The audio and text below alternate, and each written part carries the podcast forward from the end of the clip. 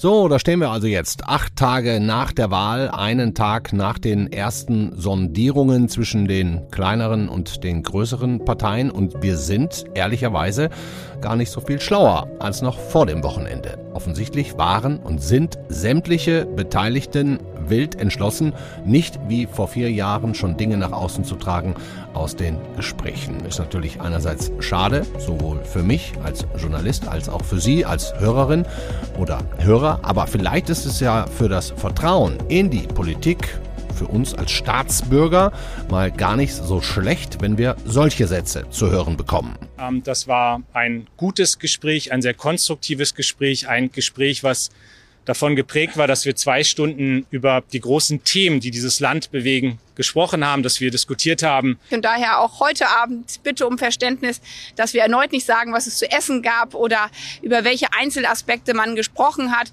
Das waren Lars Klingbeil und Annalena Baerbock zu den Gesprächen von SPD und Grünen. Und um ehrlich zu sein, bei SPD und FDP hat es sich gar nicht so sehr anders angehört. Das waren sehr konstruktive Gespräche, sehr stark in der Sache orientiert. Ähm, wir sind uns, das ist deutlich geworden, bewusst, dass es große Herausforderungen gibt, die vor diesem Land liegen nach 16 Jahren Merkel. Klar ist, äh, dass es Klippen gibt, äh, aber klar ist auch, äh, dass wir entschlossen sind, eine Reformregierung zu bilden, die unser Land nach vorne bringt.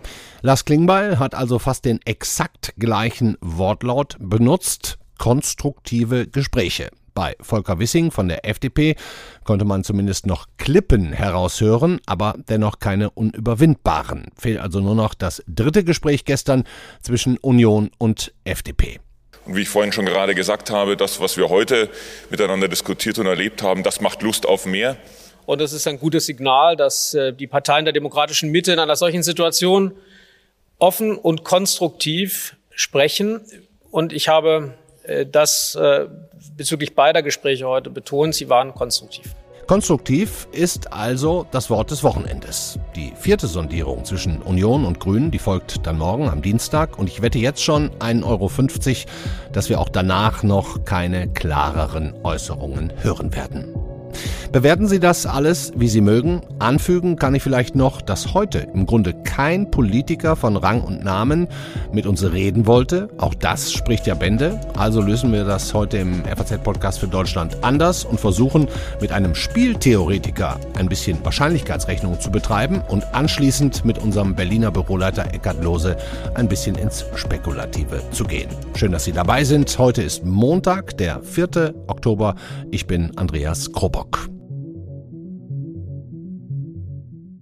Da wir heute doch einigermaßen im Nebel stochern, was die Sondierungsverhandlungen angeht und die Teilnehmer tatsächlich einigermaßen Stillschweigen bewahren über das, was da besprochen wird, bleibt uns Journalisten also nur eins und eins zusammenzuzählen und dabei trotzdem zu wissen, dass nicht zwingend zwei bei rauskommen muss. Deswegen starten wir heute mal spielerisch in die Sendung und zwar im wahrsten Sinne des Wortes. Denn das Institut der deutschen Wirtschaft hat die kommenden Koalitionen Koalitionsverhandlungen spieltheoretisch betrachtet und ausgewertet. Das Ganze ist allerdings nicht nur eine Spielerei, sondern am Ende eine mathematische Rechnung mit Wahrscheinlichkeiten. Hören wir uns das also einfach mal an, und zwar von dem Mann, der das alles ausgerechnet hat. Hallo, Christian Rusche.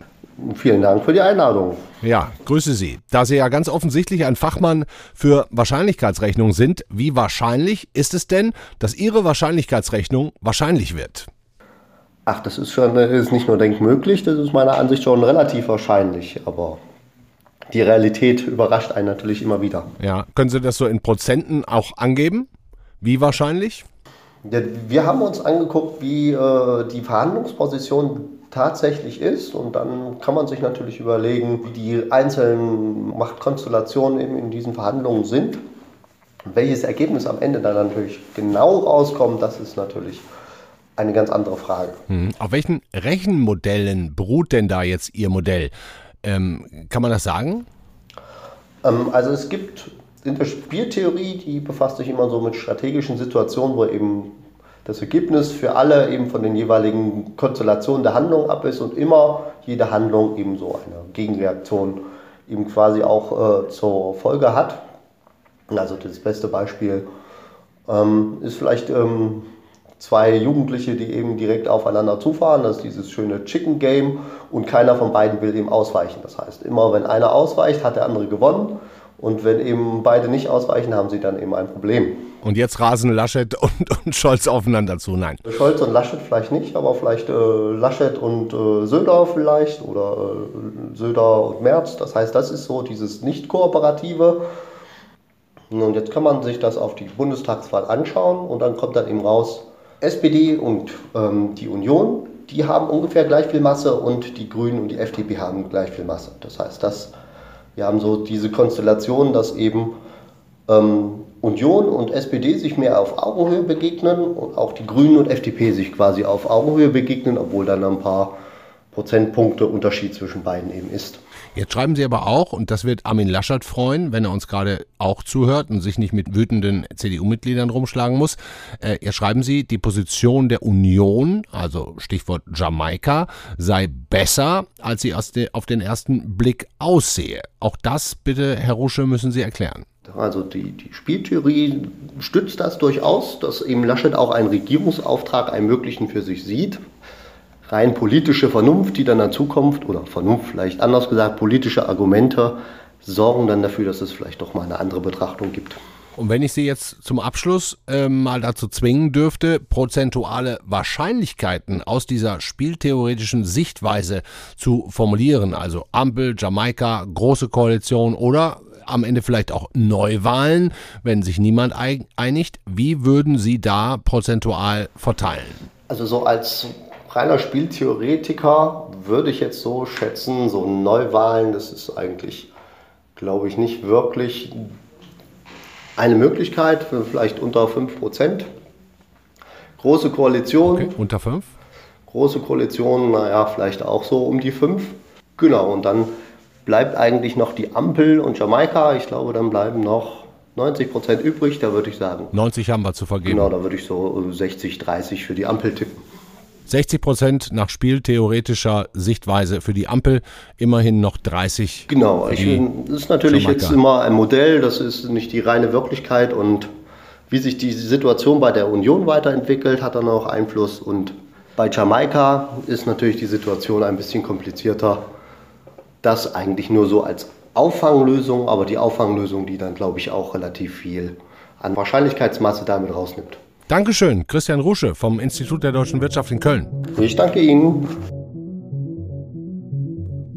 So, das war der Spieltheoretiker. Demnach haben wir 60% Wahrscheinlichkeit für eine Ampel. Der jamaikanische Traum von Armin Laschet ja, und wem sonst eigentlich in der Union, darf man so langsam fragen, der wird zumindest von Wutausbrüchen, Reformforderungen und einer stinksauren Basis ins Reich der weniger realistischen Träume verscheucht. Zumindest fürs Erste. Ich will das aber jetzt alles nochmal mit Ihnen in Ruhe durchgehen und das machen wir mit unserem Berliner Büroleiter, der natürlich andauernd mit Politikern spricht und Informationen austauscht. Hallo Eckhard Lose. Ja, Andreas, grüß dich. Eckart, vielleicht können wir mal, bevor wir aufs Heute kommen, mit einem kleinen Rückblick starten, nämlich auf die Koalitionsverhandlungen von 2017. Wie war das damals? Handys gab es schon, so lange ist das noch nicht her.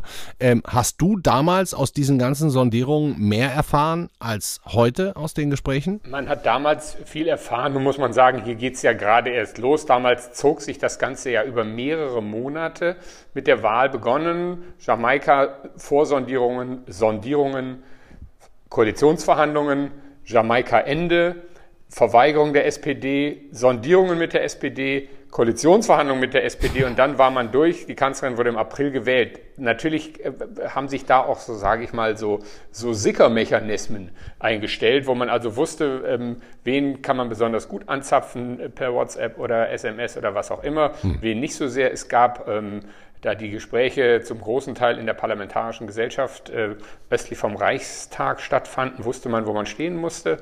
Ähm, stundenlang gelungert äh, vor einer großen, einer riesigen Glasscheibe. Also du konntest reingucken damals das, sogar. Du konntest reingucken, du konntest also sehen, ähm, also wer ist jetzt gerade die dritte Bockwurst, wer steht mit wem am Städtisch, aber du hast natürlich nichts erfahren.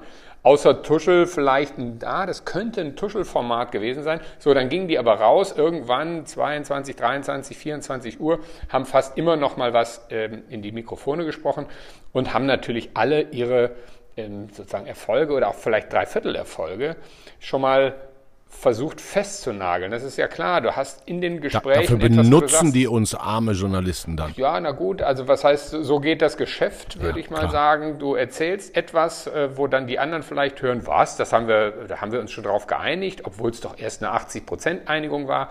Naja, wenn das erstmal in der Öffentlichkeit ist, in den Medien gewesen ist, dann ist da schon etwas mehr sozusagen Druck äh, am nächsten Tag zu sagen, jetzt binden wir den Sack zu. So geht dieses Geschäft, so hat das davor äh, auch funktioniert. Mhm. Ob das jetzt wieder so wird, also die ganzen äh, Schwüre, wir machen das nicht nochmal, sondern wir machen das ganz kleiner, ganz enger Kreis, ganz vertraulich. Naja, gestern saßen schon mal über 20 Leute bei CDU, CSU und FDP zusammen. Wollen wir sehen, ob es nicht genauso wird. Hm, ich habe auch ein paar Kontakte, nicht halb so viele wie, wie du, wahrscheinlich noch nicht mal ein Zehntel, aber ehrlicherweise habe ich nichts gehört bis heute Nachmittag.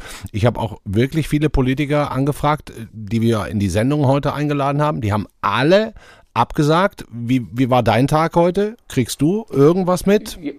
Man kriegt äh, sozusagen, man kriegt Hintergrundgespräche, aber meine Bemühungen wirklich mal, dass einer erzählt, wie war es gestern Nachmittag, Abend, ähm, und das hab ich, haben die Kollegen genauso erfahren, äh, die verlaufen dann auch eher, journalistisch gesagt, frustrierend weil bisher man sich daran hält, wir haben uns in die Hand, ins Gesicht versprochen, oder in den Ellenbogen muss man ja sagen, zu Corona-Zeiten äh, versprochen, äh, nichts zu sagen. Noch hält das, hat aber natürlich auch damit zu tun, dass ja noch nicht geklärt ist, wer mit wem. Ich glaube, wenn erstmal eine der Kombinationen richtig auf dem Gleis ist und sagt, wir gehen jetzt in die Fachverhandlungen, also dieser wackelige Zustand jetzt, schaffen wir doch noch eine Jamaika- Koalitionsverhandlungen oder nicht, wenn der mal weg ist, ich denke, dann wird das Ganze auch etwas, die Gruppen werden größer. Es gibt Arbeitsgruppen, mhm. äh, Untergruppen, dann wird es auch etwas löchriger werden. Du machst mir Hoffnung. Also dieses sogenannte Jamaika aus vor vier Jahren, ich habe extra nochmal nachgeguckt, ist damals sogar zum Wort des Jahres gekürt ja. worden. Also wirklich Jamaika aus. Und ja. äh, der Begriff Lindnern, der kam dann ein bisschen später immerhin in die Auswahl zum Jugendwort äh, des Jahres. So, Elo, jetzt kannst du punkten. Was wird dieses Jahr dein Wort des Jahres?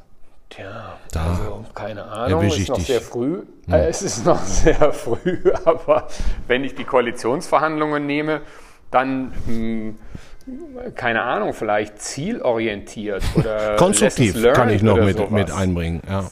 Sowas, ja. Also bisher muss man ja, man muss das ja immer erstmal unterstellen. Vielleicht äh, wird es ja auch ein bisschen besser oder aus Staatsbürgersicht, ne, hast du im Vorgespräch gesagt, ja. ist ja auch ganz cool, was gerade passiert. Ja, ja, also wir, also jetzt mal im Ernst, das will natürlich niemand mehr noch mal erleben, ein halbes Jahr äh, und dann eine, eine Verhandlung, wo alle damals ja inhaltlich äh, gesagt haben, übrigens auch die FDP-Leute haben ja bis kurz vorm Abbruch, haben die ja gesagt, ja und in der Bildungspolitik, da machen wir das so und bei den Steuern machen wir das so und dann gibt es eben noch diesen Punkt in der Außenpolitik, die haben ja selber alle geglaubt, am Wochenende hm. wird der Sack zugebunden, als Lindner dann sagte, äh, nee, wir gehen raus. Ähm, also von daher das, das ist ähm, etwas, was weder die Akteure, glaube ich, noch die meisten Leute, die sich für Politik interessieren und schon gar nicht die, die sagen, ja, die Politik, die kriegt ja sowieso immer nichts hin, hm. das wollen die alle nicht nochmal.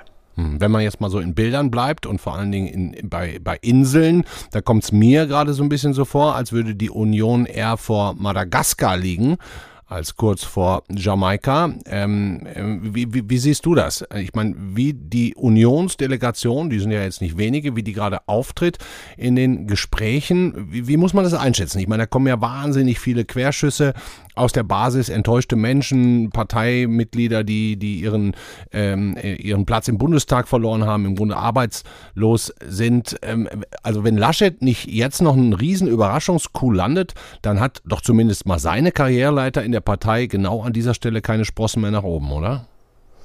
Ja, so sieht es im Moment aus. Andererseits darf man den ja nicht unterschätzen, was seine Zähigkeit angeht, alleine bis hierher schon durchgehalten zu haben. Den ganzen Kampf bis rauf zur Kandidatur, immer gegen sehr starken Widerstand, nicht nur, das dürfen wir nicht sehen, nicht nur, aber sehr starken Widerstand aus der CSU, aber auch aus der CDU. Dann anschließend ähm, die Beliebtheitswerte, die immer schlecht waren, den ganzen Wahlkampf hindurch. Die CDU war mal besser, aber er hatte ja immer schlechte Zustimmungswerte. Hm. Dann das lausige Wahlergebnis. Und der Kerl steht immer noch. Also ich würde mal sagen, unterschätzen darf man ihn in seiner Zähigkeit nicht und es ist auch natürlich bei so einem Prozess, der ist immer offen es spricht eine, im Moment, sagen auch die CDU-Leute, spricht sehr viel dafür, dass die Ampelverhandlungen losgehen und dass es in die Richtung geht. Aber sowas kann auch schiefgehen, siehe Jamaika. Und ich würde mal sagen, wenn einer ähm, ein hinlängliches Kreuz hat, stehen zu bleiben für eine ganze Weile, dann ist das Laschet, auch wenn ja tatsächlich im Moment viele seiner Parteifreunde kräftig, kräftig äh, äh, ihn in Frage stellen. Von Sonderparteitagen ist da die Rede, um einen neuen Vorsitzenden zu wählen, von Basisbefragungen. Also es wird ja jetzt schon darüber nachgedacht, ja, wie Wenn organisieren das nicht schafft, wir. passiert das und das und das. So, also eigentlich tut man das ja nicht, dass man vorm Spiel sagt, wenn wir verloren haben, dann ähm, kaufen wir danach den Trainer ein, sondern eigentlich machen sagt man ja vorm Spiel, ja. jetzt wird jetzt Angriff. So, das machen die aber und das macht natürlich auch den Verhandlungspartner, den potenziellen Verhandlungspartner CDU, CSU für die anderen, selbst für die FDP, die das gerne würde, ähm, schwer berechenbar und damit auch nicht so attraktiv. Aber, aber ist dann vielleicht die Union vielleicht äh, im Moment für die FDP und die Grünen weniger ein wichtiger Verhandlungspartner als mehr ein Druckmittel, sozusagen, um auch eine gute Verhandlungsposition für die, für die viel wahrscheinlichere Ampel zu behalten, so dass man dem Scholz auch immer noch sagen kann, Mensch, pass mal auf, lieber Olaf, äh, wenn du hier jetzt gar nicht so willst wie wir, wir haben ja auch immer noch den, den Armin. Solange der steht, ist diese Option da. Insofern muss man sagen, ja, die CDU hat jetzt hinlänglich oft gesagt, ähm, dass sie von diesem Wahlkampf äh, und dem Ergebnis nichts hält. Aber wenn, wenn, sie, wenn sie noch ähm, bei Sinnen sind, dann, dann halten sie Laschet auf jeden Fall mal so lange, wie diese Gespräche noch nicht beendet sind. Denn sonst ist die Option ganz kaputt. Also wenn sie jetzt ihren Vorsitzenden killen, ähm, gegen dessen Willen, das dann brauchen die sich nicht mehr in Verhandlungen zu begeben. Also wenn sie bei Sinnen sind, dann hören sie jetzt auf damit, hm. halten ihn und dann gibt es, ja, das ist jetzt gedacht, war das ja mal als Knüppel, mit dem man Scholz drohen könnte. Jetzt ist es noch eine Weidenroute. Also sie sollten schon gucken, dass es nicht am Ende nur noch ein Schilfrohr ist, ja. denn damit kann man niemandem mehr drohen. Und im Moment ist, bin ich nicht ganz sicher, ob die Eigendynamik in der Union nicht so groß ist, ähm, dass sie dieses kleine bisschen Restchance auch noch äh, zerstören durch Detaildiskussionen über den nächsten Parteitag und den nächsten Vorsitzenden. Ja, ja. Und das heißt ja immer, die reden ja auch tatsächlich wohl über Inhalte. Das will ich denen auch gar nicht abstreiten, wenn wir mal ganz kurz darauf gucken. Ich meine, wir wissen, FDP und Union sind da eh nicht so weit auseinander wie FDP und SPD. Wie weit sind denn die Grünen und die Union eigentlich inhaltlich auseinander? Die treffen sich ja morgen zum ersten Mal. Das ist ja das Sondierungsgespräch, was noch fehlt. Ne? Genau, die treffen sich morgens. Das letzte Sondierungsgespräch äh, im Zweierformat, was noch fehlt, nicht im Dreierformat. So, ähm, dazu muss man sagen, bis vor wenigen Monaten sind ja nicht, ist ja nicht nur die CDU, CSU, sondern auch die Grünen davon ausgegangen, wir werden zusammen eine Regierung bilden. Lange Zeit ja übrigens monatelang ja ähm, nach der, Benennung Laschets als Kanzlerkandidat haben die gedacht, das wird eine schwarz-grüne Zweierregierung. Mhm. Also 22 Prozent Grüne plus irgendwie 30 Prozent CDU, wir machen schwarz-grün. Und dann irgendwann mal, oh, wir machen grün-schwarz, als die Grünen mal kurz vorne lagen. Aber es gibt ja nicht einen wirklichen äh, breiten äh, Ablehnungsreflex bei den Grünen gegen eine Regierung mit der CDU. Hm. Das, da war ja gar keine Alternative, machen wir mit der SPD oder mit der CDU. Also das geht schon. Jamaika-Verhandlungen, die sind doch äh, beim letzten Mal gescheitert, weil sich CDU und Grüne so nah waren, dass Lindner dann irgendwann äh, ähm, Bammel gekriegt hat, äh, die einigen sich auf unsere Kosten. Also das geht schon. Ich weiß eben nicht, ob es geht, wenn gleichzeitig eine kompromissbereite SPD da ist. Das könnte ich mir vorstellen, dass Olaf Scholz eine solche SPD in die Verhandlungen führt und sagt, wir haben hier eine Chance, von der wir vor einem halben Jahr noch nicht mal geträumt äh, hätten. Die haben wir jetzt. Also zeigen wir jetzt diese Kompromissbereitschaft. Aber grundsätzlich war der Gedanke an Jamaika oder Schwarz-Grün bei den Grünen durchaus verankert. Das heißt, ähm, im Grunde ist Grün und Union nicht so weit auseinander wie FDP und SPD. So würde ich es mal sagen. Denn also Lindner hat vor der Wahl immer gesagt, mir fehlt die Fantasie, um mir vorzustellen, was man mir oder uns bieten kann, um in eine Ampel mit der SPD zu gehen. Und gerade in Steuer- und Sozialpolitik, da klafft es ja zum Beispiel weiter auseinander als jetzt etwa klimapolitische Vorstellungen bei Grünen und, und CDU, zumal das ja eine CDU ist und dann wäre, wenn verhandelt würde, die muss ja wahnsinnig viel geben. Hm. Die muss ja, also die sind ja nicht in der Position der Stärke. Die können niemanden am ausgestreckten Arm ver verhungern lassen. Also am Ende könnten die Grünen da eine ganze Menge durchsetzen. Zum Beispiel bei der Frage, wann enden wir mit der Kohleverstromung, wo die Grünen ja gerne vor das Jahr 2038 kommen wollen mhm. und wo sie auch wissen, na, Laschet selber redet ja immer davon, im Westen würden wir es schon hinkriegen, etwas früher auszusteigen, im Osten halt nicht so. Das wären große Gewinne für die Grüne, wenn sie sagen können, wir haben zwei Jahre oder was auch immer dabei rausgeholt. Ähm, also gehen tut das, aber auch die Grünen stehen natürlich äh, mit Kopfschütteln vor einer Union, die sich gerade selber zerlegt. Hm. Schafft es denn Olaf Scholz jetzt, seinen linken Flügel so ruhig zu halten, dass die bei den Gesprächen mit der FDP nicht komplett auf den Baum gehen? Ich meine, wir haben jetzt wirklich von den Sondierungen Inhalte kaum gehört, außer einmal Volker Wissing von der FDP. Der hat jetzt schon spät gestern Nacht gesagt, Steuererhöhungen für Reiche wird es mit der FDP nicht geben. Das hat mich auch erstaunt, weil es wirklich die einzige, einzige ne? ja. Äh, Vorfestlegung schon mal war. Also ähm, das wird natürlich sehr schwer. Ich würde sagen, im Moment haben wir erstaunliche zwölf Monate oder was wenig gehört von der SPD-Linken. Gab dann natürlich nach der Wahl ein paar Ausrutscher. Wir kennen die alle. Äh, äh, Voodoo-Ökonomie. So denken da natürlich total viele. Also die finanzpolitischen Vorstellungen von Christian Lindner und und äh, der FDP sind natürlich weiten Teilen der SPD, dafür muss man gar kein strammer Linker sein, total fremd. Mhm. Ähm, die würden natürlich eher Steuern erhöhen, als, äh, als sie zu senken, was die FDP will. Aber noch muss man muss ja den Ist-Zustand beurteilen. Der Ist-Zustand in der SPD ist derzeit Ruhe und Disziplin, weitestgehend. Mhm. Aber deswegen wissen wir natürlich nicht, was in einem Vierteljahr im, im, auf dem linken Flügel der, der SPD los ist. Mhm. Die FDP hat auch schon gesagt, sie wollen keine ewige Hängepartie. Die SPD würde am liebsten schon nächste Woche Ampelgespräche führen. Was glaubst du, wie ist jetzt der Zeithorizont? Wann wird sich wer entscheiden? Also morgen letztes Zweiergespräch, dann muss es ja Dreiergespräche, Sondierungen geben. Also dann müssen einmal die, äh, die Ampelpartner, SPD, FDP, Grüne zusammensitzen und sondieren. Und natürlich muss es auch mal eine äh, Jamaika-Sondierung Du glaubst, die wird es auch auf jeden Fall geben noch? Das würde ich mal sagen. Ansonsten würden ja die würden ja FDP und Grüne eine, eine, ein, ein Druckmittel, über das wir eben sprachen, ja, aus ja. der Hand geben. Wenn sie sich nicht mal zu einem Sondierungsgespräch treffen, dann wird die SPD, würde Scholz ja lachen, wird sagen, nicht mal das haltet ihr für ja. die Zeit wert. Also dann können wir ja direkt in Koalitionsverhandlungen einsteigen. Das wird es schon geben. Also mindestens ein Dreiergespräch, Sondierung muss es geben. Wann das ist, werden wir vielleicht morgen ein bisschen mehr, mehr Klarheit haben. Ich danke dir. Beste Grüße. Gut, Andreas, bis dann. Ja, tschüss.